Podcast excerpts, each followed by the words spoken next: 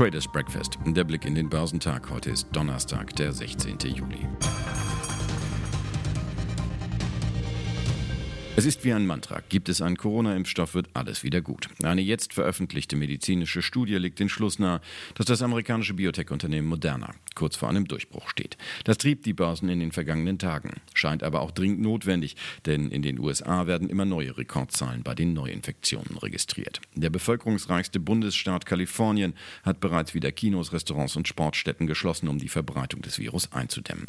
Hoffnungszeichen kommen derweil aus Fernost. China meldete am Morgen ein Wirtschafts Wirtschaftswachstum von 3,2 Prozent im Juni. Es ist nicht nur das erste Wachstum nach dem Corona-Einbruch, es ist auch noch höher, als Experten erwartet hatten. Volkswirte waren von einem Wachstum etwas über 2 Prozent ausgegangen. Allerdings könnte die Hoffnung trügen, denn Zahlen aus dem Einzelhandel in China besagen, dass sich die Konsumenten zurückhalten. Und wenn die Menschen nicht mehr einkaufen, sind das schlechte Aussichten. Zunächst für die Händler, darüber hinaus aber auch für die Produzenten. Sprich, die Krise ist alles andere als gebannt. Investoren reagierten mit Abwarten auf die chinesischen Wirtschaftsdaten. Die Aktien im asiatisch-pazifischen Raum zeigten sich im Handel am Morgen kaum verändert. Festlandschinesische Aktien rutschten im Frühhandel ab, wobei der Shanghai Composite um 0,6 Prozent fiel, während der Shenzhen Component 0,3 Prozent verlor. Chinas größter Chiphersteller SMIC ist neu an der Börse und wurde erstmals gehandelt. Die Anteilseigner sahen ihre Aktien dabei gegen den Trend steigen, und zwar um sagenhafte 245 Prozent. Der Vertragshalbleiterhersteller Hersteller gilt als wichtiger Akteur in Chinas Bestreben, bei den Chips unabhängiger zu werden. Der Hongkonger Hang Index sank um 0,4 Prozent. In Japan ging der Nikkei im Vormittagshandel um 0,3 Prozent zurück. Der südkoreanische Kospi notierte 0,1 Prozent niedriger, da die Bank of Korea den Leitzins unverändert bei 0,5 Prozent beließ. In Australien wurden die wichtigsten Aktien nur geringfügig niedriger gehandelt.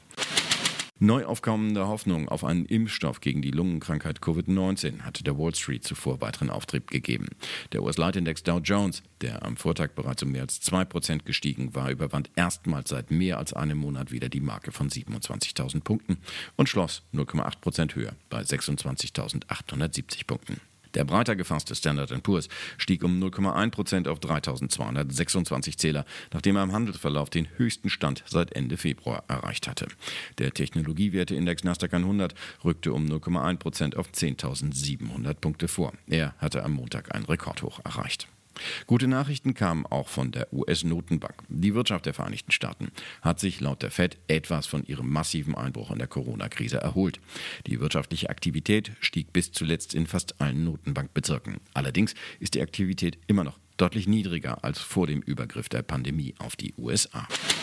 Die Aktien von Moderna schnellten gestern auf ein Rekordhoch und gewannen am Ende rund 7 Prozent. Ein Analyst von JP Morgan sprach von, Zitat, ermutigenden Zeichen der Wirksamkeit des Impfstoffs in der neuen Studie. Wie schon zuvor in Europa beflügelte auch an der Wall Street die Hoffnung auf einen Impfstoff, insbesondere die Aktien von Unternehmen aus der Luftfahrtindustrie, die besonders stark unter den virusbedingten Einschränkungen leidet. So schnellten die Anteilsscheine der Fluggesellschaften Delta Airlines, United Airlines und American Airlines zwischen knapp 10 und gut 16 Prozent in die Höhe. Die Papiere des Flugzeugbauers Boeing gewannen an der Dow-Spitze mehr als 4 Prozent. Daneben standen die Quartalsberichte großer Konzerne im Fokus. Die Investmentbank Goldman Sachs hatte in der weltweiten Erholungsrallye der Börsen die Einnahmen im Anleihen- und Aktienhandel nahezu verdoppelt. Damit übertraf sie die Erwartung von Analysten deutlich. Für die Aktien ging es um gut 1% nach oben. Nicht gut kamen die Geschäftszahlen des Krankenversicherers United Health an. Die in diesem Jahr bereits recht gut gelaufenen Papiere büßten am Dauende 1,4 Prozent ein. Analysten lobten zwar das stark verlaufende zweite Quartal, bemängelten zugleich aber die Prognosen für den Rest des Jahres als viel zu vorsichtig. Weitere Hoffnungsschimmer für einen Corona-Impfstoff haben den DAX nach zuletzt zähem Ring gestern auf ein neues Hoch seit dem Viruscrash getrieben. An der runden Marke von 13.000 Punkten schrammte der deutsche Leitindex allerdings um Haaresbreite vorbei. Der DAX gewann letztlich 1,8 Prozent auf 12.930 Punkte, nachdem er rund eine halbe Stunde vor dem Handelsende sogar bis auf 12.999 Punkte geklettert war. Der MDAX der mittelgroßen Börsenwerte stieg um 1,4 Prozent auf 27.000 78 Punkte. Er blieb knapp unter seinem Hoch von Anfang Juni. Der Blick auf Wirecard ließ sich auch gestern kaum vermeiden. Die Aktie, die ohnehin nur noch 2,21 Euro wert ist, stand als einziger Minuswert am DAX-Ende, nachdem jetzt gegen Ex-Chef Braun wegen Insiderhandels ermittelt wird. Klassenbester war der Triebwerksbauer MTU. Auch VW waren gefragt, nachdem der Autobauer weitere Kostensenkungen angekündigt hat. Zu den relativ schwächeren Aktien gehörte die T-Aktie. Der Ausschluss des chinesischen Netzwerkausrüsters Huawei beim Aufbau des 5G-Netzes in Großbritannien durch die Regierung Johnson dürfte die Bonner Zentrale alles andere als begeistern. Denn Huawei ist mit der Telekom auch am Aufbau des neuen deutschen Netzes beteiligt.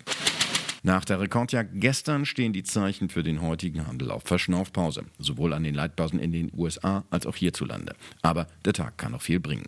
Heute wird die Handelsbilanz für die Eurozone veröffentlicht. Am frühen Nachmittag gibt die EZB die Ergebnisse ihrer Sitzung bekannt. In den USA stehen neben den wöchentlichen Erstanträgen auf Arbeitslosenhilfe die Einzelhandelsumsätze und der Philadelphia Fed Index zur Veröffentlichung an.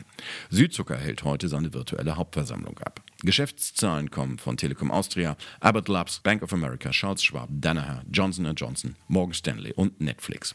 Experten rechnen zum Handelsstart dennoch mit Kaufzurückhaltung. Der DAX wird zur Eröffnung deutlich niedriger bei 12.841 Punkten erwartet.